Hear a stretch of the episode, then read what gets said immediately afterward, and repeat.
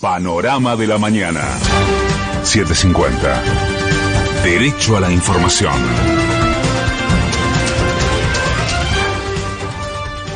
En la hora 6, el cielo está despejado en Buenos Aires. Humedad 82%, temperatura 9 grados 2 décimas.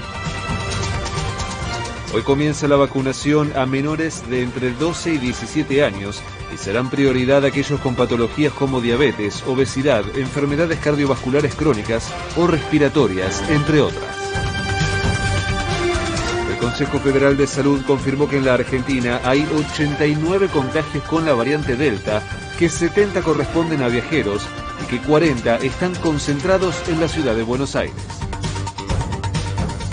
Axel Kicillof anticipó que en la provincia se mantendrán los controles a viajeros, aunque advirtió que es casi inevitable que la variante Delta alcance la circulación comunitaria en el territorio. Con lo que está ocurriendo en otras jurisdicciones es casi, es muy difícil, no sé si inevitable, que termine pasando también en nuestra provincia, que es la circulación comunitaria. Por lo tanto, eh, estamos preocupados por la posibilidad de que se empiece a difundir la variante Delta, por lo tanto vamos a seguir y llamamos a la responsabilidad y por supuesto a la conciencia de todos aquellos que deciden o tienen que viajar. Durante la última jornada se detectaron 11.183 nuevos contagios y se confirmaron 274 muertes más por coronavirus.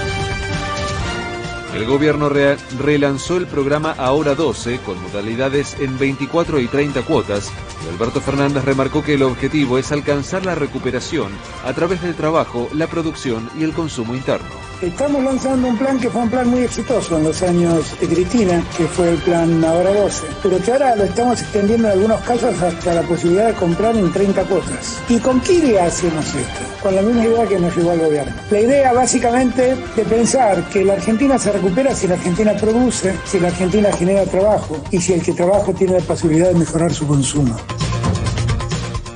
El Fondo Monetario Internacional aprobó la distribución de 650 mil millones de dólares para afrontar la crisis generada por la pandemia y la Argentina recibirá casi 4.400 millones el 23 de agosto. Luego de la reunión entre las, las, distintas corrientes de Juntos por el Cambio, María Eugenia Vidal aclaró que no se firmó ningún código de convivencia.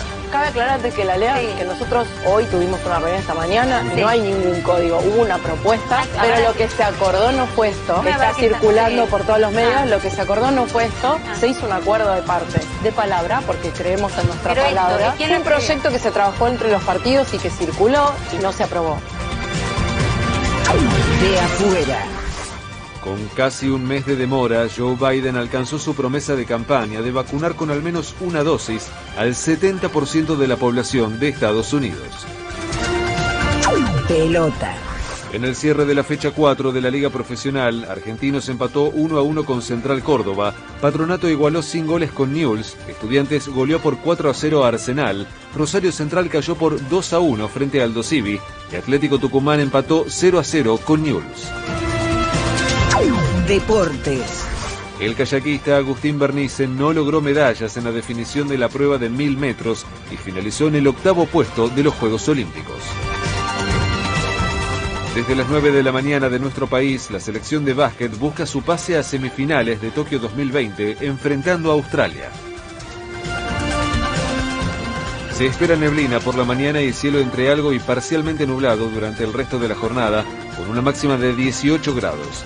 En este momento el cielo está despejado en Buenos Aires, humedad 82%, temperatura 9 grados una décima. Federico Martín. Panorama de la mañana. 750. Derecho a la información.